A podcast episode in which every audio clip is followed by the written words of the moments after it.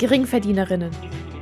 Der Podcast. Ihr hört den Podcast von, mit und für Geringverdienerinnen. Mein Name ist Larry. Und ich bin Babsi.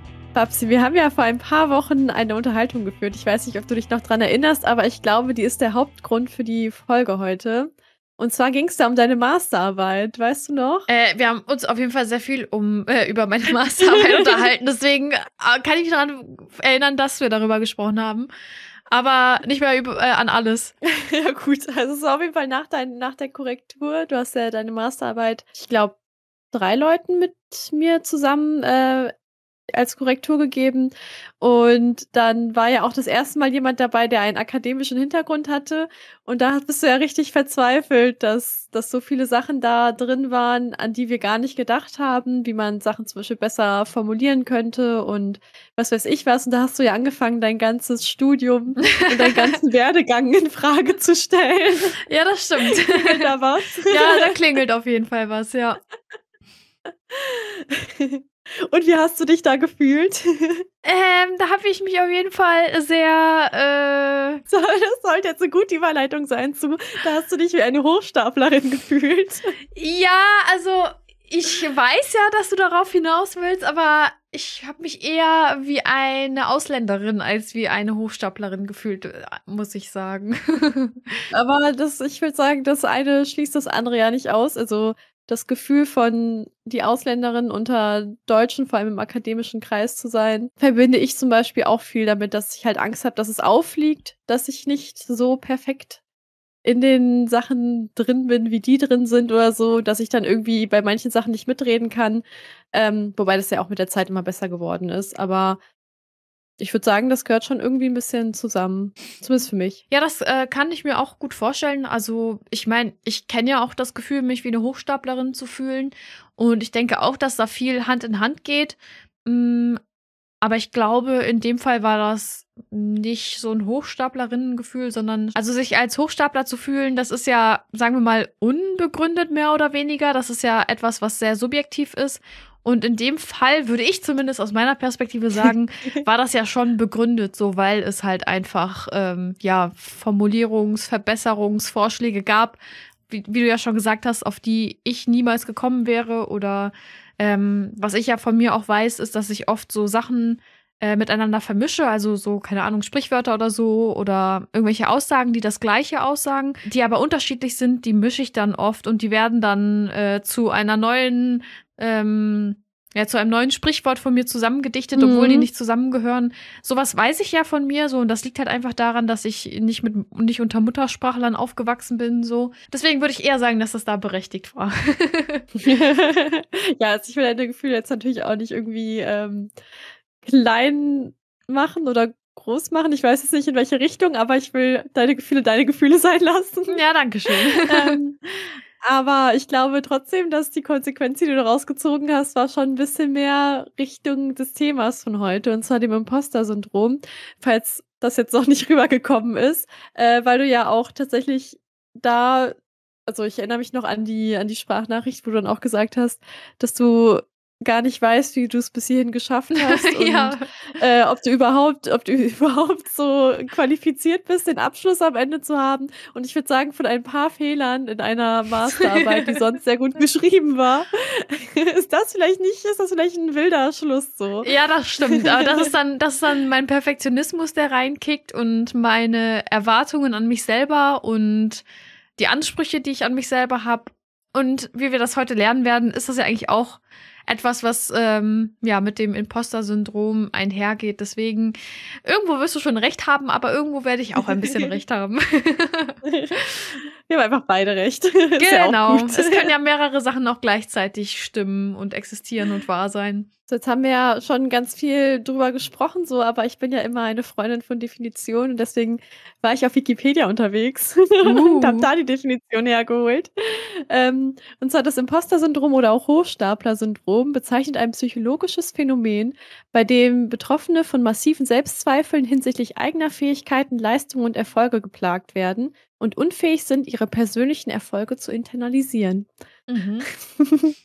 und zwar das alles trotz offensichtlicher, offensichtlicher Beweise für ihren Erfolg. Also ähm, jetzt vielleicht in anderer Sprache einfach, dass man halt Sachen schafft und schafft und schafft, aber dass man das alles halt einfach nicht anerkennt und sich immer denkt so: „Boah, ne, ähm, ich gehöre da nicht hin“ oder „ich habe mein ich hatte ja nur ganz viel Glück“ oder so oder „das hängt alles hing alles nur vom Zufall ab, dass ich jetzt in die Position gekommen bin, in der ich bin.“ Das Ganze nennt man auch externe Attribution, also die Zuschreibung von außen, dass du halt die alles, was dir quasi Gutes passiert oder was du dir auch erarbeitet hast, das machst du halt nicht von deinem Können abhängig, sondern halt vom Glück, Zufall oder der Überschätzung durch andere. Also, dass andere dir nur den Job gegeben haben, weil die ja nicht merken, dass du überhaupt nicht dahin gehörst und dass du die ganzen Sachen gar nicht kannst. Mhm. Ja, ich habe äh, auch natürlich ein bisschen dazu was gelesen und ich habe mich bei Deutschlandfunk informiert und nicht bei Wikipedia. Girl, bist du keine Akademikerin? ähm, und da wurde noch ähm, ein bisschen ja darauf eingegangen, dass man wohl heutzutage auch gar nicht mehr Imposter-Syndrom, sondern Imposter-Phänomen sagt oder zumindest sagen will, weil Syndrom impliziert, dass das irgendwie eine psychologische Erkrankung ist und das ist es nicht, sondern halt ah, einfach ja. nur ein Zweifel. Aber wie verbreitet das ist, das kann ich natürlich nicht beurteilen.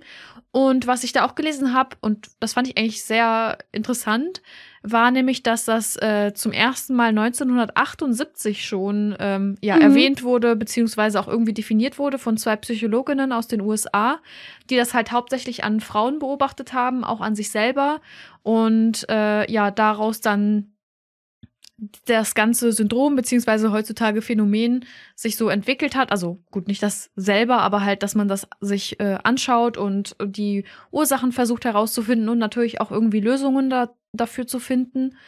Mhm. Und das ist vor allen Dingen darin verwurzelt, dass sich die Personen, die das eben haben, ja selber äh, Druck machen, also auch einen sehr hohen Druck machen, dass sie sehr selbstkritisch sind und auch sehr perfektionistisch und dadurch bringen die auf der einen Seite halt objektiv überdurchschnittliche Leistungen, aber wie du das ja schon gesagt hast, erkennen die das selber nicht an, weil sie eben so selbstkritisch und perfektionistisch sind und natürlich dann immer denken, ey, ich kann es noch besser und das ist doch jetzt nicht gut genug mhm. und solche Sachen und dann hat man ja diese diese zwei Perspektiven auf auf dasselbe Ergebnis und es kann auf der einen Seite zu einem, ja, sagen wir mal, gefährlichen Zyklus werden, also dass das wirklich, ich nenne das mal chronisch, auch wenn wir uns natürlich hier von irgendwelchen Krankheitsdefinitionen distanzieren wollen, weil mhm. es wird ja eher von einem Phänomen gesprochen. Aber deswegen sage ich, ich, ne, mit Vorsicht chronisch, also dass man das wirklich immer hat, dass man das äh, im Studium hat, im Beruf, vielleicht sogar auch im Privatleben, vielleicht auch auf seine sportliche Leistung bezogen oder sowas.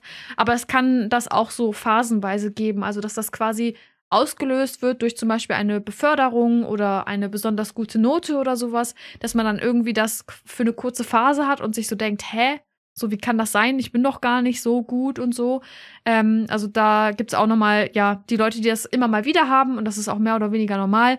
Aber dann eben auch die Leute, die das wirklich dauerhaft haben und die bei allem denken, das kann ja gar nicht sein. Und wie du ja auch gesagt hast, dann noch so diese Angst irgendwie aufzufliegen, so dass die anderen merken, dass man gar nicht so gut ist, wie das jetzt gerade alle denken. Und das ist dann schon noch mal ein bisschen was anderes, als wenn man mal kurz sich denkt, so, hä, krass, so, was ist, wie ist das denn jetzt gekommen? Ja, ich habe dazu auch gelesen, dass irgendwie zwei von fünf erfolgreichen Menschen ähm, sich halt wie ein Hochstapler oder eine Hochstaplerin fühlen. Das ist auch noch eine Studie aus den 80ern. Also eine neuere Studie habe ich dazu nicht gefunden. Oha. Aber mittlerweile sagt man wohl, dass bis zu 70 Prozent aller Menschen sich mal in ihrem Leben als HochstaplerInnen fühlen. Also es passt ja auch dann zu dem, was du eben gesagt hast, dass es halt auch manchmal einfach nur phasenweise sein kann, aber es kann halt auch sowas Dauerhaftes sein. Das hängt nämlich wohl auch von der Balance zwischen Selbstwert und Selbstwirksamkeit ab. Also Selbstwert ist quasi das Gefühl von, ich bin okay, so, ich genüge so wie ich bin und ich äh, mache alles gut genug, sage ich jetzt mal. Und Selbstwirksamkeit ist halt das Gefühl von, ich mache etwas und ich habe Einfluss darauf, was es für ein Ergebnis gibt. So, ich kann etwas an meinem Leben ändern. Sowas halt in die Richtung. Und wenn die sozusagen auch ins Ungleichgewicht kommen oder vielleicht auch nie richtig ausgebildet wurden, weil man in der Kindheit schon in die eine Richtung weniger geprägt wurde als in die andere Richtung, dann kann das halt auch sein, dass man es quasi schon von Kindsbeinen an hat ähm, und sich immer irgendwie schon so ein bisschen wie eine kleine Hochstaplerin oder ein kleiner Hochstapler gefühlt hat. Ja, ich habe auch gelesen, dass äh, vor allen Dingen Vorreiterinnen und Vorreiter betroffen sind. Also quasi Leute, die etwas ja anders vielleicht machen als das Umfeld oder mhm. auch zum ersten Mal. Also, ne, was ja auch zu unserem Thema hier passt, was wir ja immer wieder aufbringen. Zum Beispiel Erstakademikerinnen haben das ähm, speziell auch sehr häufig, weil die wahrscheinlich auch nicht so die Vorbilder hatten und wenn du dann halt, ja, alleine in deinem Umfeld oder in deiner Wahrnehmung dann diesen Weg bestreitest und so, dann bist du halt ja in dem Sinne anfälliger für sowas. Das passt echt richtig gut. Ja, und vor allen Dingen habe ich auch gelesen, dass es halt hauptsächlich auch um so leistungsbezogene Selbstzweifel geht. Also, dass halt vor allen Dingen die Selbstzweifel auf die eigene Leistung sich beziehen. Also, man ist jetzt nicht vielleicht unbedingt ein super unsicherer Mensch oder sowas und hat dann eben dieses äh, Phänomen und diese Gefühle, dass man halt ein Hochstapler oder eine Hochstaplerin ist, sondern es bezieht sich halt vor allen Dingen auf die Leistung. Also das heißt auch Menschen, die vielleicht irgendwie super selbstbewusst sind oder die vielleicht mit allen anderen Lebenslagen sich äh, ja komplett ähm, also dass sie da zufrieden mit sind oder sowas. Aber dann, wenn es halt um so Leistungsaspekte geht oder so, da haben die dann irgendwie so das Gefühl, da geht noch mehr, da mache ich nicht genug. Ähm, so, ich muss einfach da noch besser werden und eigentlich bin ich nicht so gut, mhm. wie alle denken. Ja, ist ja auch so ein bisschen generell, wie unsere Gesellschaft auch aufgebaut ist, dass man immer diesen Drang zur Selbstoptimierung und Perfektion hat und so. Also siehe Dead Girl, der Trend und so. Also es geht ja immer darum, nochmal besser zu sein, als man gestern war und sich ja in allen Bereichen, vor allem halt in denen, die dann halt auch irgendwie bestimmte sichtbare Erfolge geben, immer noch mal so besonders anzustrengen. Ich habe da auch ähm, von der Harvard Business Review einen Artikel gelesen, der so ein bisschen kritisch umgegangen ist mit dem Thema Imposter-Syndrom und das fand ich ganz interessant, weil ich habe über die Jahre ziemlich viel so zum Imposter-Syndrom gelesen, gehört, Beiträge gesehen und da wurde mehr oder weniger eigentlich immer das Gleiche gesagt, ne, dass man eigentlich das, was wir auch gesagt haben, ne, dass man so das Gefühl hat und das war es dann halt auch. Und in mhm. dem Artikel, den ich gelesen habe, da ähm, ja wurde auch so quasi vorgeworfen, dass halt ähm, Minderheiten, Frauen und so weiter, das immer so ja an den Kopf geworfen wird. Ja, du hast ja nur das Imposter-Syndrom oder irgendwie solche Sachen. Ähm, aber es an sich eigentlich eher andere Probleme sind, die einen so fühlen lassen, dass man nicht dazugehört zum Beispiel, nämlich zum Beispiel mhm. äh, systematische Probleme, systematische ähm, ja, Vorurteile oder auch Rassismus und dass man halt als Person, die zu einer Minderheit gehört, egal ob man jetzt schwarz ist, ob man eine Frau ist oder sonst irgendwie zu einer anderen Minderheit gehört, dass man auch wirklich sozusagen keinen Platz hat, da wo man jetzt gerade ist, weil das halt männlich und weiß geprägt ist und äh, ja dann anders sein, als jetzt eben zu diesem Standard zu gehören, dann auch mit entsprechender Behandlung und Vorurteilen und so einhergeht und man sich dann halt berechtigt fehl am Platz fühlt, weil man sozusagen auch eigentlich keinen Platz dort hat. Weißt du, was ich sagen möchte? Ja. Und, ja, auf jeden Fall. Genau, und das fand ich eigentlich ganz interessant, so diesen Gedanken, dass man halt vielleicht auch nicht immer direkt ähm, ja Imposter-Syndrom hat, weil man das Gefühl hat, man gehört da nicht hin, sondern dass man halt vielleicht wirklich das auch so wahrnimmt. Und dass äh, in dem Artikel stand auch, dass das vor allen Dingen in so äh, toxischen Arbeitsumgebungen stattfindet, dass man das vielleicht an den Kopf geworfen kriegt, aber vielleicht das eher sogar berechtigt ist, sich so zu fühlen, wo man, wo dann zum Beispiel Individualismus sehr hoch gewertet wird oder auch so Überarbeitung wie ich arbeite mhm. zwölf Stunden am Tag und solche Sachen. Und ja, diese diese Regionen auch häufig, also Regionen, diese Arbeitsbereiche oder Arbeitsumgebungen auch häufig von äh, Vorurteilen geprägt sind. Und das ist ja dann so, sagen wir mal, das Nonplusultra, ne, dass du so zwölf Stunden am Tag arbeitest und äh, alle müssen das genauso machen wie du und äh, quasi auch nur dieser eine Weg ist der richtige. Und wenn dann quasi an, ja. andere Leute, andersdenkende oder Leute mit vielleicht einer anderen Lebensrealität oder so dazukommen, dann stört das so den, den Weg und dieses Bild und dann wirst du auch dementsprechend behandelt und dann wirst du halt, äh, wie das im Artikel gesagt wurde, ähm, misdiagnosed, wie sagt man das dann, falsch äh, diagnostiziert. Diagnostiziert. genau, mhm. äh, was so dieses Imposter-Syndrom angeht. Fand ich ganz interessant. Ähm, aber ich habe mich dann zum Beispiel auch gefragt, so, ähm, gehört das aber nicht vielleicht auch irgendwie zusammen? Also geht das nicht Hand in Hand? Also, dass man halt, ähm, also auf der einen Seite sich berechtigt so fühlt, auf der anderen Seite aber vielleicht auch dadurch eher dann auch nochmal so ein Imposter Syndrom entwickelt und sich dann auch vielleicht in wenn man jetzt nicht mehr in derselben Umgebung ist oder so, genauso fühlt. Also ich glaube, das muss nicht das oder das sein. Ich, find, ich denke mal, das kann auch beides parallel ähm, wieder existieren und wahr sein und mhm. ja, sich auch irgendwie ein bisschen in die Hand, äh, in die Karten spielen. Ich finde es gerade richtig interessant, weil ich habe bisher irgendwie noch nicht so viel kritisch darüber gelesen. Also, dass der, dass der Begriff irgendwie kritisiert wird. Ich meine, ich habe ja auch noch nicht mitbekommen, dass man das nicht Syndrom, sondern lieber Phänomen nennen soll. So, also ja. ähm, und ich finde die, ich finde den, die Idee dahinter, was du jetzt gerade erzählt hast, finde ich auf jeden Fall auch smart. Ich muss aber sagen, dass ich, also man hat ja schon vorher darüber nachgedacht und ich habe das eine gesehen, das, was du gerade beschrieben hast, und ich habe das äh, Imposter-Phänomen gesehen.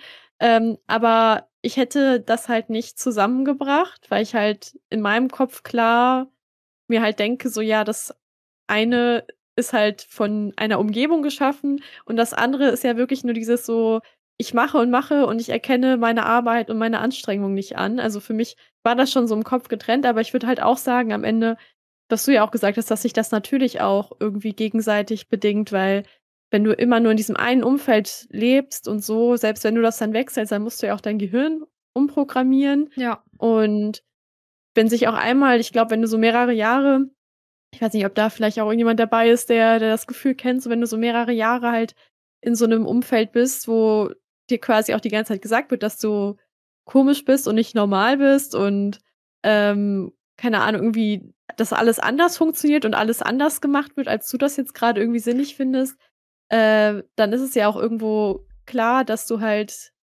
auf lange Frist gesehen viel mehr Arbeit hast, das aufzuarbeiten, so mhm. und das kann man also echt nicht und also nicht voneinander trennen, so. Aber ich fand in, also sehr interessant, dass, dass die, äh, dass das scheinbar in dem öffentlichen Diskurs ähm, nicht so klar auch voneinander getrennt wird, weil ich finde, wenn man halt wirklich so darüber spricht, wie du schon sagst, ne, damit das einem halt nicht so toxisch vorgeworfen wird, ist es ja schon wichtig, dass man halt unterscheidet. Ist es gerade ein toxisches Umfeld oder ein ungutes Umfeld, wenn man jetzt das Wort toxisch nicht benutzen will? Oder ist es gerade einfach, dass ich quasi mit meinem Selbstwert und mit meiner Selbstwirksamkeit struggle oder halt einfach davon mich erholen muss, dass ich immer jahrelang in so einem Umfeld war? Ja, auf jeden Fall. Also ähm, ich fand auch so vom, vom Artikel her, da ging es so von meinem Verständnis auch hauptsächlich darum, dass halt andere dir nicht sagen können, so du hast jetzt das Imposter-Syndrom. Und ja. ne, am Anfang hast du es ja auch gesagt, das ist etwas Internes, also was man ja auch ähm, selber äh, auf sich projiziert und dann deswegen sich selbst auch irgendwie so wahrnimmt. Deswegen würde ich auch, also man muss natürlich dann auch selbst reflektiert sein und man muss dann auch ähm, in so einer Situation verstehen, so ähm, ist das etwas, was ich mir selber gerade die ganze Zeit sage, dann ist es ja das Imposter-Syndrom, wenn das halt, mhm. halt äh, intern ist. Oder ob das dann dir die ganze Zeit andere Leute sagen, ja, ja, du hast doch einfach nur das Imposter-Syndrom und du dann das dann irgendwann mal glaubst oder das dann halt einfach so hinnimmst. Und äh, ja, da muss man dann einfach in dem Moment dann ehrlich mit sich sein und gucken, so kommt das jetzt gerade von mir, kommt das von den anderen? Und dann kann man ja gucken, okay, soll ich dafür eine Lösung finden? Ist das gerade eine Phase oder was? Wie gehe ich jetzt damit um? Wenn ich das jetzt habe oder wenn ich jetzt was anderes habe, wie zum Beispiel ein systematisches Problem und was kann ich dagegen dann tun? Ich glaube, es ist generell immer eine gute, äh, ein guter Ansatz, wenn man halt, wenn du was von anderen Leuten gesagt bekommst, dass du das halt immer noch mal mit dem gegencheckst, wie es in deinem Inneren aussieht. Also muss es nicht unbedingt in dem Moment sein, wenn dir jemand das gerade sagt, äh, so, weil manchmal fühlt man sich davon ja auch irgendwie ein bisschen angegriffen oder so. Aber dass man dann so ein bisschen ähm, runterkommt, sich vielleicht abends nochmal hinsetzt und nochmal drüber nachdenkt, so, oh ja, was ist daran wahr und was ist daran nicht wahr. Weil, ähm, ja, das ist auf jeden Fall mal wichtig, dass man einmal so gegencheckt, so ob man das denn auch so sieht oder halt nicht. ja, und vor allen Dingen auch nicht nur äh, das gegenchecken, was andere einem sagen, sondern auch seine eigenen Gedanken gegenchecken, weil. Ja, klar. Weil nicht jeder Gedanke, den man hat, ist die Wahrheit, ne? Also du denkst ja Sachen und ich glaube, wenn man jetzt zu Menschen gehört, die halt äh, ja sich nicht selber reflektieren, für die ist das dann so, weißt du, dann denken die sich vielleicht den ganzen Tag, oh mein Gott, ich bin so dumm, ich bin so schlecht, ich bin so scheiße. Und mhm. die nehmen das dann als wahr und denken nicht darüber nach, warum habe ich gerade die Gedanken, wo kommen die her? Und ist das überhaupt wahr? Stimmt das überhaupt, was ich gerade über mich denke? Und das ist halt auch äh, so in seiner Entwicklung zur Selbstreflexion auch ein wichtiger Schritt, den man machen muss. Und äh, ich denke mal, gerade wenn man dann zum Beispiel sowas hat wie ein Imposter-Syndrom und äh, ja, Selbstzweifel mit sich selber hat und so weiter, da ist das auch vor allen Dingen sehr wichtig, dann zu gucken, warum denke ich denn von mir, dass ich das nicht so gut kann? Äh, wo kommen diese Selbstzweifel her so und was kann ich dagegen tun? Weil alles, was man, also nicht alles, was man sich selber sagt, ist halt auch unbedingt wahr. Ja, das ist, ich glaube, das ist auch so ein fortlaufender Prozess. Ich meine, wir werden ja auch so tagtäglich mit keine Ahnung wie vielen Eindrücken bombardiert so und dann ist ja auch, ähm, also ich, äh, ich merke das manchmal, jetzt sagen wir mal so was Simples, keine Ahnung, ich lebe so mein Leben und auf einmal merke ich so, boah, ich will mir jetzt unbedingt das und das kaufen. Keine Ahnung, dieses eine Paar Schuhe, diese, keine Ahnung, diesen, diesen Bohrer, was auch immer, um jetzt hier nicht zu stereotypisch zu sein. Und dann bin ich halt irgendwie der Meinung, dass ich das jetzt unbedingt brauche, weil wenn ich das nicht jetzt habe, dann geht das ja gar nicht. Und dann merke ich aber so, wenn ich so ein paar Tage später darüber nachdenke, so, hä, das liegt einfach daran, dass ich seit zwei Wochen nonstop irgendwie auf Social Media oder auf Werbeplakaten sehe, dass man das jetzt gerade trägt, dass man das jetzt gerade haben muss oder dass das jetzt gerade der neueste Scheiß ist so. Ähm, und weißt du, dann, dann denkt man schon, man, man denkt irgendwie viel über seine Gedanken nach und kann das irgendwie gut differenzieren, was jetzt vom Außen kommt und was vielleicht auch Gedanken sind, die einfach nicht wahr sind, wie du schon gesagt hast, und nicht jeder Gedanke ist wahr. Aber dann kauft man sich dann trotzdem irgendeinen scheiß Bohrer, den man eigentlich gar nicht braucht. Ja, oder wo ich ja letztens auch zu dir meinte, die zwei Kunstdrucke, die ich gekauft habe, wo ich mir jetzt ja. im Nachhinein denke, warum habe ich so viel Geld für diesen Scheiß ausgegeben? Ich habe nicht mal Platz, das aufzuhängen. so. Aber in dem Moment musste ich das kaufen. So. Es ging nicht anders. da hätte mir auch ein oh bisschen mehr Reflexion Situation geholfen. Naja, man, nobody's perfect, so, man lernt immer dazu. Nächstes Mal kaufen, kaufst du die Kunst erst, äh, wenn du einmal drüber geschlafen hast. Ja, ich lass einfach die Finger von allem. Ich habe jedenfalls aber auch noch gelesen und das fand ich zum Beispiel sehr krass, dass wenn man, ich habe ja gesagt, ne, dass man bei dem bei dem Imposter-Syndrom kann das ja entweder so eine Phase sein, weil gerade etwas super krasses passiert ist und man gerade irgendwie was super krasses achieved hat. Aber dass es halt auch irgendwie so ein Zyklus sein kann oder auch chronisch in Anführungsstrichen. Und das kann auch in Anführungsstrichen wieder gefährlich werden, weil das natürlich auch der perfekte ähm, Nährboden dafür ist, um sich selber ins Burnout zu arbeiten. Weil wenn man immer wieder mhm. denkt, so, boah, ich kann noch mehr machen, ich muss doch mehr machen, das geht noch besser, ähm, dass man dann halt sich überarbeitet, dass man immer mehr macht, immer mehr macht, dass man sich auch total über oder wie sagt man das, überbelastet? Nee. Wie nennt man das? Überbelastet. Sagt man das Über, so? Das klingt überlastet. So Überlastet? Klingt aber auch weird. Naja, aber ich denke mal, man versteht, was ich meine. Und äh, dann kann das halt natürlich, wenn das auch über eine lange Zeit geht, dazu führen, dass man dann ein Burnout entwickelt. Oder eine der Folgen war auch Depressionen, die dann daraus entstehen können, weil du bist ja dann auch nie zufrieden mit dir und mit deiner mhm. Leistung. Mhm. Das kann dann auch in diese Richtung gefährlich werden. Und das fand ich schon irgendwie krass, weil klar, man kriegt so viel mit vom Imposter-Syndrom oder Hochstapler-Syndrom äh, auf Deutsch. Aber dass das dann auch ja so eskalieren kann, das habe ich persönlich auch gar nicht äh, so auf dem Schirm gehabt, sage ich mal. Ich finde es aber auch echt naheliegend, ne? Also wenn mhm. man mal überlegt, keine Ahnung, klar, wenn es jetzt irgendwie eine Phase ist, dann kommt man ja im besten Fall schnell drüber hinweg und lebt sein Leben so weiter, wie man es davor gelebt hat. Aber wenn du irgendwie jahrelang, jahrzehntelang so mit den Gedanken lebst, also keine Ahnung, es ist halt einfach krass, wie viel Denken ausmacht, was halt auch die Psyche ausmacht, so. Also es ergibt schon Sinn wieder, aber ich finde es trotzdem manchmal richtig krass, wie viel so eigene Gedanken am Ende auch ausmachen. Aber es ergibt ja auch Sinn, weil du ja auch die ganze Zeit in deinem eigenen Kopf drin bist, so. Ja. Du kommst da nicht raus. Und wenn du die ganze Zeit nur von dir selber hörst, dass du irgendwie hier nicht hingehörst, das nicht verdient hast, ähm, daran nicht gut bist oder dass dir das direkt aus den Händen gerissen wird, wenn du jetzt nicht aufpasst, so, weil dann auffliegt, dass du ja, äh, dass, dass du mit Glück bekommen hast, ähm, dann lebst du ja auch unter ständiger Anspannung und Stress und ja, ja. Dann, ne, wenn man darüber nachdenkt, was dann Stress so für Folgen hat. Ja. ja, das stimmt auf jeden Fall.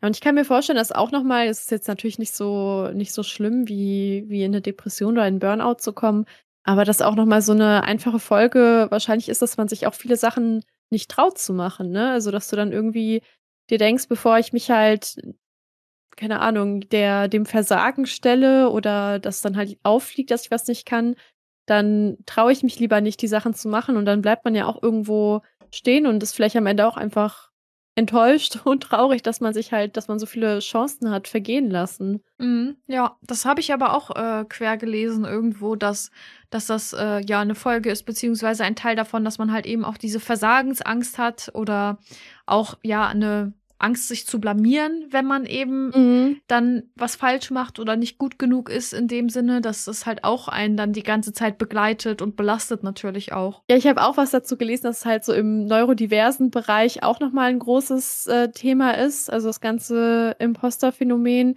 Ähm, natürlich nicht nur und nicht bei allen so, aber das soll wohl schon mehr Thema sein. Und da ist halt auch zum Beispiel diese große Angst vor Ablehnung und Kritik ein großes Thema, aber halt auch dieser Stress von den, also von entweder dem Extremen, dass man so überorganisiert ist und überkontrolliert ist, weil man die ganze Zeit versucht, sozusagen sich den anderen anzupassen und nicht aufzufallen. Also dieses Masking so, so man tut so, als würde man halt so funktionieren wie alle anderen und als würde der Kopf genauso funktionieren und man will ja, man fühlt sich ja schon so weird im Inneren und will da nicht irgendwie nochmal, dass Leuten das auch noch auffällt, weil man will ja einfach nur dazugehören. Und dann kann es halt einmal dieses Extreme rutschen, dass man so überorganisiert ist und so überkontrolliert. Mhm. Oder dass man halt das Gefühl hat, nicht lebenskompetent zu sein und äh, immer die einzige Person zu sein, die halt immer mit den, mit den ganzen Sachen Probleme hat und immer alles auf den letzten Drücker macht und so. Und das ist ja dann auch nochmal so ein Dauerstress. Und dann tut man sich noch an, dass man nicht anerkennt, was für eine Anstrengung es ist, halt auch die ganze Zeit zu versuchen, in Anführungsstrichen jetzt normal zu sein. Mhm. Ähm, und das wird weder von anderen gesehen, das heißt, so, die kann nicht mal irgendwie so das Feedback gegeben werden und es ist auch fraglich, ob das Feedback jetzt in der Hinsicht auch helfen würde. Ähm, aber gerade halt von dir selbst nicht. Und du denkst dir immer so, boah, warum bin ich nicht einfach anders und äh, warum schaffe ich das nicht und ich muss mich nur mehr anstrengen, aber die ganze Anstrengung, die ja allein in so kleinen Alltagssituationen dahinter steckt, so, die siehst du nicht, die sehen andere nicht. Und was wohl auch ein ganz großes Thema ist, und da habe ich mich bei den beiden Punkten auf jeden Fall auch äh, sehr gesehen, ähm, einmal dieses ganz oder gar nicht denken, mhm, was ja. übrigens auch wohl mit Depressionen auch sehr eng zusammenhängt, dass man halt denkt, so wenn ich das nicht perfekt mache, dann kann ich es gar nicht. Oder wenn ich das nicht irgendwie ähm, direkt kann, dann lohnt es sich auch gar nicht, das auszuprobieren, so, ne? Weil mhm. dann kommt ja wieder diese Sorge von, von ähm, Versagen und allem. Ja. Und das letzte, die Diskrepanz zwischen der wahrgenommenen Intelligenz und der Performance. Also jetzt zum Beispiel auch im schulischen Bereich oder in der Uni oder so, dass du halt dir so denkst, so, ey, ich verstehe das alles und äh, ich kann das irgendwo. Also ich, ich lerne und an sich erfasse ich das, aber wenn du dann eine Note bekommst, weil du halt zum Beispiel in der Prüfungssituation einfach ähm, ja aus Gründen nicht, nicht so gut abliefern kannst, dann kriegst du da vielleicht eine 4 oder was weiß ich was. Und dann denkst du dir so, boah, also kann ich es doch nicht so, weil scheinbar habe ich mich ja voll überschätzt. So. Und dann fängt ja auch wieder dein Denken an, dass du dann immer sagst, so ja, hm, letztes Mal dachte ich ja auch, ich könnte das und jetzt, mhm. ähm, dann war ja auch die Note so schlecht. Das heißt, eigentlich kann ich das nicht, also werde ich das jetzt wahrscheinlich auch nicht schaffen und dann fängt ja wieder diese negative Spirale an. Ja, ja. Das finde ich auf jeden Fall ist alles irgendwie sehr sinnvoll und schlüssig und das passt ja dann aber auch wieder so auf so voll viele andere Sachen und dann kommt man halt auch wieder so in diesen Teufelskreis, dass dann wieder das eine das andere bedingt und sich alles irgendwie gegenseitig verstärkt und dann auch kein Wunder, dass es dann zu auch so schwerwiegenden äh, Dingen führen kann wie Burnout oder Depression. Ja, auf jeden Fall. Ich habe auch noch mal gegengecheckt, weil ich erinnere mich auf jeden Fall aus den Beiträgen, die ich halt so über die Jahre mitbekommen habe, immer herausgehört zu haben, dass vor allen Dingen ähm, Leute betroffen sind, äh, die irgendwie zu einer Minderheit gehören, die zum Beispiel Migrantinnen oder Migranten sind, dass es zum Beispiel auch Frauen betrifft, also quasi alle, die ähm, ja nicht der männlich-weißen Norm wieder entsprechen. Und da habe ich dann auch so ein bisschen ähm, versucht herauszufinden, so ist das so oder ist das nicht so. Und was ich auf jeden Fall gelesen habe, ist, dass man heutzutage das ja nicht mehr so wahrnimmt äh, in der Forschung, dass das diese Gruppen mehr trifft als jetzt zum Beispiel Männer. Ähm, und vor allen Dingen weiße Männer. Also es können genauso weiße wie schwarze Männer sein, schwarze Frauen, äh, lesbische Frauen, also wirklich jede Gruppe, die du dir vorstellen kannst. Das, ich weiß jetzt mhm. nicht, ob das wirklich ausgeglichen ist, aber es kann wohl alle gleich betreffen.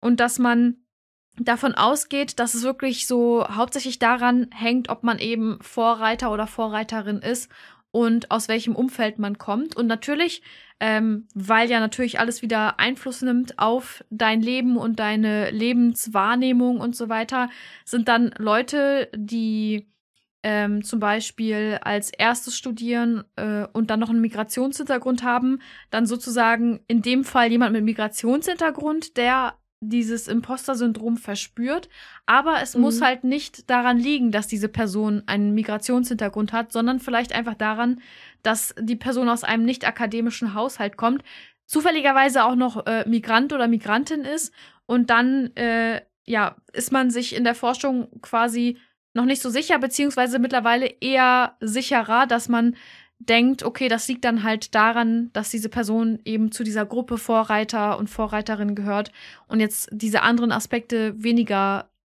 ja daran äh, Einfluss üben. Und das gilt dann auch genauso für Frauen, das gilt dann genauso für Schwarze.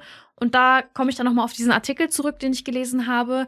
Da ist, also es ändert aber nichts daran, dass dann diese Gruppen natürlich systematisch anders behandelt werden und anders mhm. wahrgenommen werden, weniger Chancen haben und so.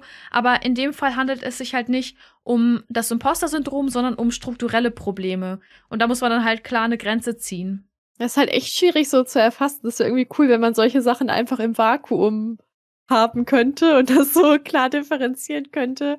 Ähm, aber naja, so ist das Leben ja nicht. Ja, es wäre halt auch einfach richtig cool, wenn man Menschen quasi einfach so an einen Computer anschließen könnte und der könnte so alles lesen, weißt du, so ohne mhm. irgendeinen subjektiven Bias, sondern der könnte einfach äh, sehen, so alle deine Erinnerungen, der könnte dein, äh, dein, dein Aufwachsen äh, quasi auch analysieren und so weiter und dann ausspucken, so, okay, die Person äh, hat das und das und, und ist so und so aufgewachsen. Also jetzt, der soll keine Schlussfolgerungen ziehen, aber soll einfach nur wiedergeben, das ist der Lebensweg der Person, das ist der aktuelle psychische Status der Person und mhm. keine Ahnung, ne, meinetwegen natürlich auch so äh, Körperfunktion und so weiter ist ja auch wichtig, aber dann natürlich im medizinischen Bereich.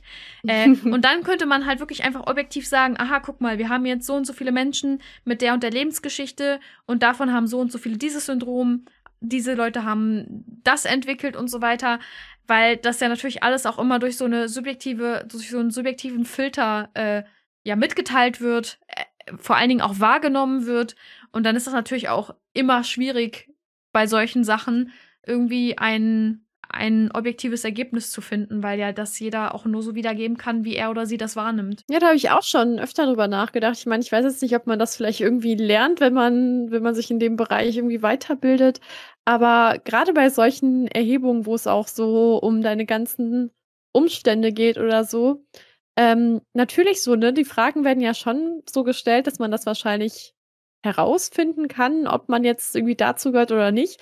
Aber ich denke mir halt bei ganz vielen Sachen, wenn du mich die vor zehn Jahren gefragt hättest, ich hatte voll viele Sachen noch nicht erkannt und wenn ich die halt selber noch nicht erkannt habe, wie soll ich die denn dann wiedergeben, damit die halt richtig aufgenommen ja. werden für eine Studie, damit das dann richtig eingeordnet wird und nicht das Ergebnis verfälscht. Boah, ich habe sowieso jedes Mal, wenn ich an der Studie teilgenommen habe, äh, da hatte ich auch immer, äh, immer Schiss, dass ich jetzt quasi die Studie verfälsche, weil ich halt nicht weiß, wie ich richtig auf die Sachen antworten soll oder was genau die von mir wollen oder weil ich halt die Sachen noch nicht weiß, die ich dafür wissen muss, um die Fragen zu beantworten. Versteht man, was ja, ich meine? Ja, auf jeden Fall. Aber da habe ich immer halbe Lebenskrisen bekommen, nachdem ich aus den Studien rausgegangen bin. Ja, krass. Also ich weiß jetzt gar nicht mehr, wie das war bei den, bei den Studien an der Uni zum Beispiel, an denen ich teilgenommen habe, weil da ging es mir immer nur um die Kohle, die man dafür bekommen hat. Aber zum Beispiel bei so Tests, die man macht, egal ob jetzt die ähm, Persönlichkeitstests, die wir zum Beispiel in der ersten Folge gemacht haben, oder irgendwelche anderen Tests, die man ja immer mal wieder machen kann, muss, wie auch immer, äh, da denke ich mir auch immer, okay, was ist das für ein Test? Was will der Test herausfinden? Dann sehe ich die Antworten und dann kann ich mir doch eigentlich denken, mit welchen Antworten ich welches Ergebnis ja. ähm, triggern kann, sage ich jetzt mal. Das heißt, wenn ich möchte, dass das und das rauskommt, dann weiß ich ja, dass ich die und die Antwort geben muss. Also wenn es jetzt nicht etwas ist, wo du halt quasi face-to-face -face von einer Person evaluiert wirst, sondern wo es wirklich einfach Multiple Choice ist und du suchst dir Sachen mhm. aus. Oder dann kann ich auch in dem Moment entscheiden, antworte ich ehrlich und lebe dann mit dem Ergebnis, was da rauskommt. Und das ist halt bei jedem Test, den ich mache, denke ich mir jedes Mal so, hä? Was ist das für ein Test, der so offensichtlich fragt? So, ich, ich versuche, also ich versuche halt immer ehrlich zu sein, weil ich will ja dann auch äh, natürlich das richtige Ergebnis haben, dass ich dann auch weiß, wenn irgendwie was äh, ja zu verbessern ist oder sowas, damit ich dann auch daran arbeiten kann. Aber es wird ja genug Leute geben, die halt eben Sachen nicht äh, wahrhaben wollen dann weiß ich nicht, ob die dann halt auch so bewusst dann auf diese Fragen so und so antworten oder ob das dann vielleicht sogar ein unterbewusster Prozess ist. Aber da denke ich mir halt auch immer, diese Tests sind doch auch immer so offensichtlich. Ja, jetzt wo du es sagst, muss ich auch daran denken, dass ich auch bei voll vielen Sachen, die halt bei so offensichtlichen Tests, mir dann auch immer irgendwann mal denke, also so mittendrin im Test fällt mir dann auf, dass ich halt die ganze Zeit so und so geantwortet habe also was halt in dieses eine Bild von den Antworten reinpasst. Und dann hinterfrage ich dann auch immer direkt, ob ich jetzt gerade einfach versuche, den Test zu manipulieren, um ein Ergebnis rauszubekommen, das für mich okay ist, mhm. oder ob ich wirklich ehrlich antworte. Und deswegen mache ich so einen Test meistens auch irgendwie zwei, drei Mal und versuche so meinen Kopf da über auszu auszuschalten. aber ja, ja gut. Wahrscheinlich sollte man das Ganze nicht so ernst nehmen, aber ich, keine Ahnung, ich bin immer der Meinung, dass ich, dass ich mich selber nur bescheißen will. Ja, und ich, es wird ja auch genug Leute geben. Ich meine, man kriegt das ja immer äh, zuhaufe mit, ne, dass Menschen halt irgendwie äh, der Realität nicht ins Auge sehen wollen, Fakten ignorieren, egal ob das mhm. jetzt irgendwie was Gesellschaftliches ist oder etwas Persönliches halt auch. Ähm, und deswegen, also, keine Ahnung. Also, deswegen brauchen wir einfach einen Computer, wo man die Gehirne anschließen kann, die das alles lesen können und bitte, Leute, wenn ihr schlau seid, geht studieren, werdet Ingenieurinnen, Ingenieure und entwickelt solche Maschinen. das Jetzt, brauchen wir. Auf jeden Fall. Also ich fände richtig gut. Jetzt, wo du es gerade gesagt hast, ist mir auch, wollte ich dich nämlich fragen, hast du schon mal so ein, keine Ahnung, so einen Zeitschriftentest gemacht? Ich weiß, du warst jetzt nicht so into die Tests da, aber hast du den schon mal mit einer anderen Person gemacht? Die hatten ja zum Beispiel in der Bravo oder, keine Ahnung, den ganzen Sachen, hatten die ja immer so BFF-Tests, also wo du dann irgendwie die Freundschaft getestet hast oder ob du eine gute Freundin bist oder so. Hast du schon mal aktiv mit jemandem zusammen gemacht? Bestimmt, aber äh, ich kann mich da auf jeden Fall nicht dran erinnern.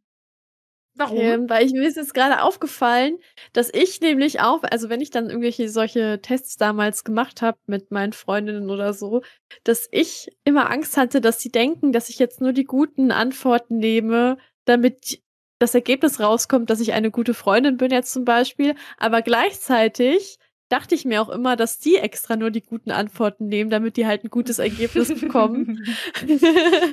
da hatte ich jetzt gerade einen richtigen Flashback an diesen Moment. Ja, da warst, du, da warst du ja schon früh auf jeden Fall hyper self-aware so und äh, ja, sowieso. Da sieht man auch wieder, man, man unterstellt Menschen auch immer nur das, was man auch selber tun würde, sage ich mal so, ne? Und wow. da du das ja schon von dir Angst hattest, dass die das denken, hast du ja das gleichzeitig auch von denen gedacht. Kleine Toxic Bitch. Alles unter 18 finde ich, ist halt, keine Ahnung, also klar gibt's da toxische Sachen, aber das ist halt auch irgendwo normal, weil ich habe von noch niemandem gehört, der oder die nicht toxisch war, toxisches erlebt hat äh, oder irgendwie sowas in der Jugendzeit. Deswegen mach dir da keine Gedanken, das ist normal. Dann vergebe ich mir das jetzt. Ja, besser so.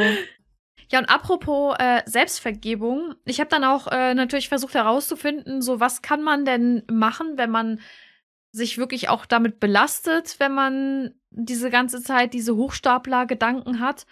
Und da ist natürlich Selbstvergebung ein wichtiger Aspekt. Und wenn man mal Fehler macht oder so, dann muss man die halt einfach in dem Moment akzeptieren und äh, auch ja Mitgefühl mit sich haben, wenn das jetzt etwas war, was schlimm war, so und dann sowas passiert halt im Leben. Es kann nicht immer alles nur bergauf gehen. Und wenn es jetzt etwas war, was nicht schlimm war, dann ähm, in dem Moment kommt es natürlich einem super schlimm vor, aber da muss man dann halt auch einfach, wie gesagt, Mitgefühl mit sich haben und das akzeptieren. Und wenn das, wenn man dann aber wirklich schon so in diesem Zyklus drinsteckt, wenn man schon wirklich in diesem Teufelskreis ist, dass man sich da immer weiter hochschaukelt, dass man entweder schon kurz davor steht, äh, sich in den Burnout zu arbeiten oder in eine Depression Mhm. reinzuarbeiten oder vielleicht sogar auch schon an dem Punkt ist, wo man das quasi dann erreicht hat, sage ich jetzt in dem Sinne, dann äh, helfen natürlich in erster Linie aktive Selbstreflexion, weil man muss sich das ja auch erstmal eingestehen. Man muss auch erstmal merken, dass das einen belastet und dass das jetzt nicht irgendwie ein super High Achievement ist, dass man sich äh, bis zur Erschöpfung hinarbeitet und man äh, ja seelisch irgendwie nichts anderes mehr hinkriegt.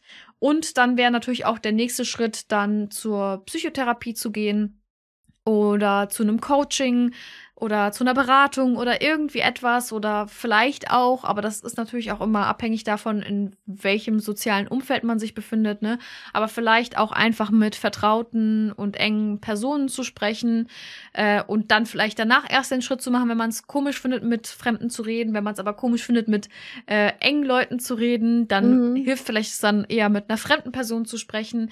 Aber man muss auf jeden Fall nicht jetzt irgendwie den Rest seines Lebens äh, diese Gefühle aushalten oder ja, äh, jahrelang einen Burnout verschleppen oder sowas.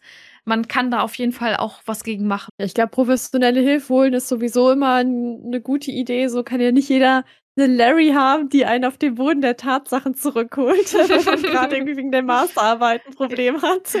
ja. Aber ich habe auch gehört, dass halt der Austausch auch einfach viel ähm, ausmacht und dieses, gerade wenn man sich dann auch mit, mit Leuten, mit denen man halt vielleicht auch eher persönlich in Kontakt steht, ausgetauscht hat, dass man sich auch einfach gegenseitig darauf aufmerksam macht, wenn man halt anfängt, seine Erfolge anzuzweifeln oder zu meinen, dass man irgendwo nicht hingehören würde, dass man halt einfach mit jemandem nochmal drüber spricht oder der andere einem sagt so, hey, denkst du das gerade wirklich? Oder ist das jetzt gerade einfach nur, weil du das Gefühl hast, dass du äh, da nicht hingehörst, so, also halt dieses, dieses Gegenchecken, sage ich jetzt mal.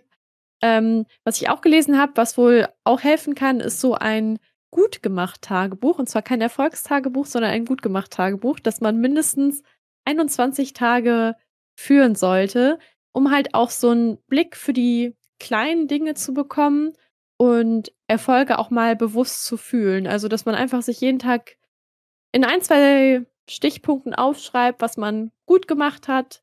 Und dabei ist auch gut gemacht wirklich ernst gemeint, weil gut gemacht ist gut genug. So, es muss nicht perfekt sein.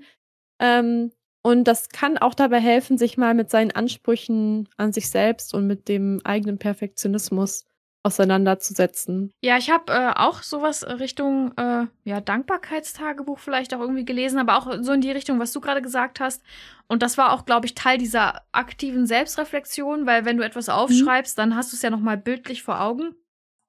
Und da will, will ich jetzt nämlich auch äh, noch hinzufügen, dass ich äh, als ich ja das zum ersten Mal von dieser Methode gehört habe, ne, die, das ist ja nicht nur dieses Aufschreiben und so ist ja nicht nur jetzt in dem Fall irgendwie eine Lösung für manche Menschen, sondern das wird häufig empfohlen.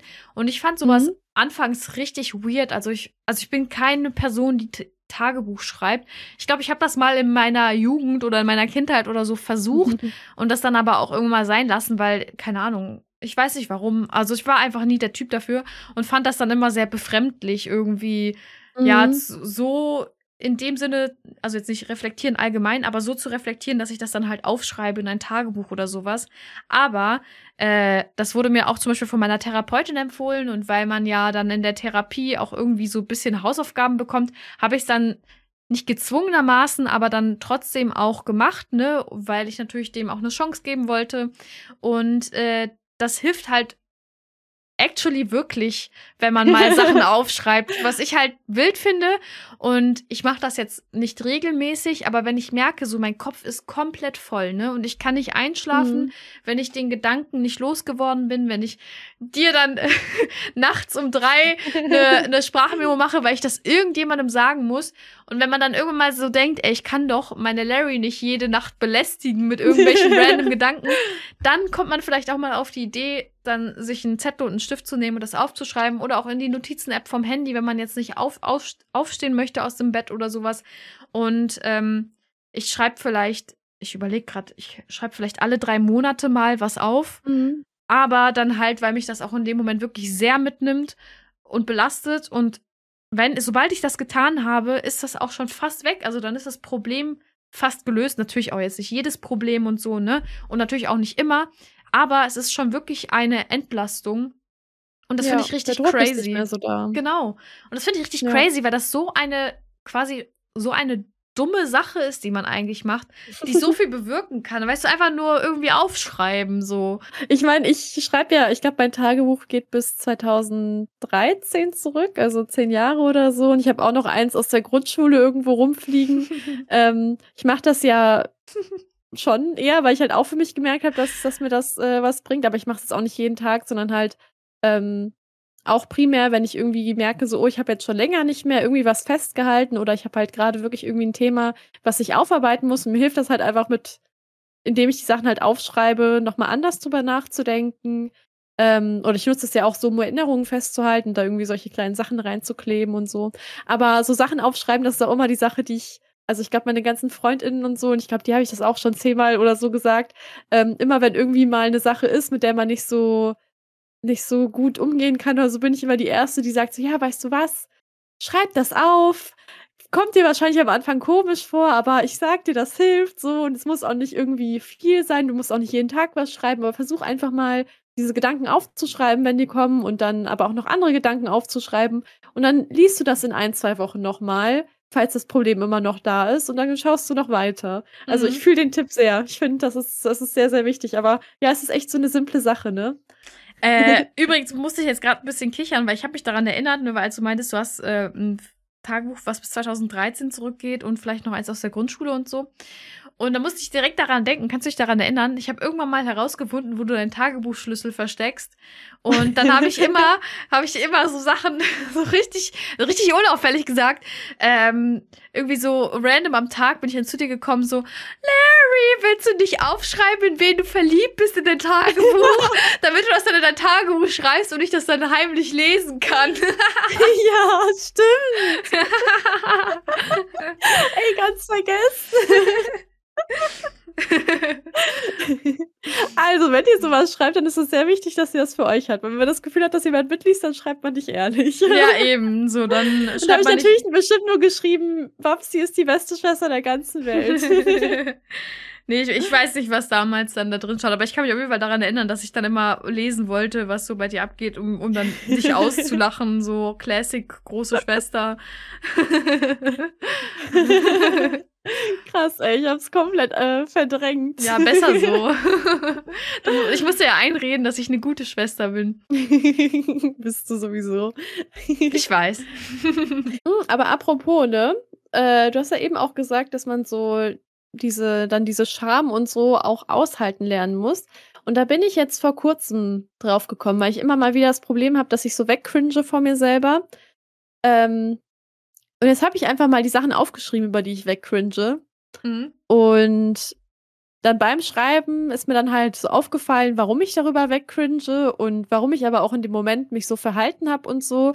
Und das war auch richtig reinigend. Also das kann ich auch empfehlen. So, wenn man, wenn man lernen muss, so diesen Cringe und diese Scham und vielleicht auch das Versagen auszuhalten, so, da hilft auch wieder aufschreiben. Ja, dann würde ich sagen, ist das doch jetzt der beste Call für jeden und jede, die zuhört oder der zuhört, äh, einen Stift und einen Zettel zu nehmen und die Gedanken aufzuschreiben. Und dann können wir an der Stelle auch die Folge beenden, damit dann alle jetzt genau die, den Elan und die Motivation mitnehmen, sich mit den, mit dem eigenen Cringe, mit den eigenen Problemen und den Selbstzweifeln auseinanderzusetzen, oder? Aber eine Sache muss ich noch sagen, weil Okay. das, das finde ich auch hilfreich. Danach können wir gerne den Elan mitnehmen, aber das wird auch motivieren. Und zwar das Gegenteil vom Imposter-Phänomen ist der Dunning-Kruger-Effekt. Also oh mein Gott. Mhm. der Effekt, dass inkompetente Menschen eher dazu neigen, ihre eigenen Fähigkeiten zu überschätzen und andere halt unter, äh, unterzuschätzen, ja, zu unterschätzen. So. Mhm. Ähm, und dann, das, das kennt man vielleicht auch so, wenn du von, keine Ahnung, ich habe keine Ahnung von Elektrik so. Und dann denke ich mir so, ja, oh, ich weiß ja, wie man eine Glühbirne reindreht. So, dann kenne ich mich ja aus, ich könnte quasi ein ganzes Haus die Stromkabel verlegen. Und umso mehr du dann halt über eine Sache lernst, so, desto mehr merkst du eigentlich ja, dass du total inkompetent bist, das zu machen. Ich könnte jetzt nicht ein ganzes Haus mit Stromkabeln versorgen.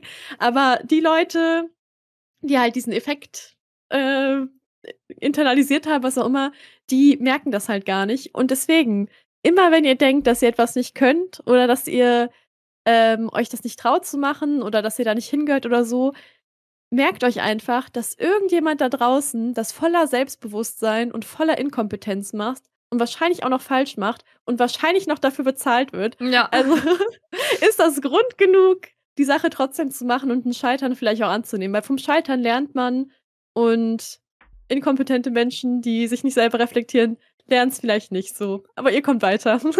ja, das in dem Artikel, den ich vorhin erwähnt habe, da war auch so ein kurzer Teil, wo es darum ging, so dass äh, ja die meisten Menschen total inkompetent sind, aber halt einfach die Confidence dann der, ja. der Drive ist und äh, ja einen dann doch zum Handeln bringt. Und ganz ehrlich, jetzt, wo du es nochmal erwähnt hast mit dem Dunning-Krüger-Effekt, ich meine, ich habe direkt fünf Milliarden Beispiele im Kopf und man kriegt das ja immer auf Social Media mit. Und es gibt so einen Text, den empfehle ich jeder Person, mit der ich jemals schon geredet habe. Äh, das nennt sich, der nennt sich Der Laie als Experte. Ich weiß leider den Autor nicht mehr, aber wenn ich das finde, verlinke ich das natürlich.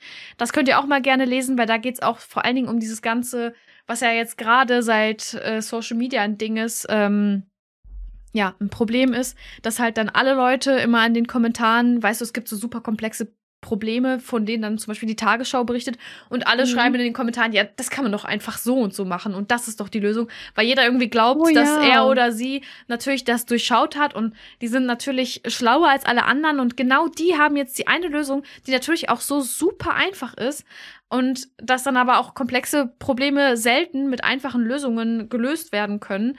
Das ist dann das, was dann die Dunning-Krüger oder Kruger-Leute übersehen. Und den Text fand ich auf jeden Fall sehr interessant und äh, das kannst du tagtäglich auf Social Media beobachten. Vor allen Dingen dann Leute, die äh, irgendwie der Meinung sind, auch was so unsere Themen angeht, ne, die dann, wenn dann jemand sagt, so ja, guck mal, äh, Leute werden rassistisch in Deutschland behandelt, die dann sagen so, hä, nein und hier mhm. und guck mal hier und da, das sind die Gründe, warum das nicht so ist, aber sehen dann halt nicht, dass sie vielleicht gerade keinen besonders äh, geistig eloquenten Gedanken hatten, sondern halt einfach nur ignorant sind und so. Also, ja.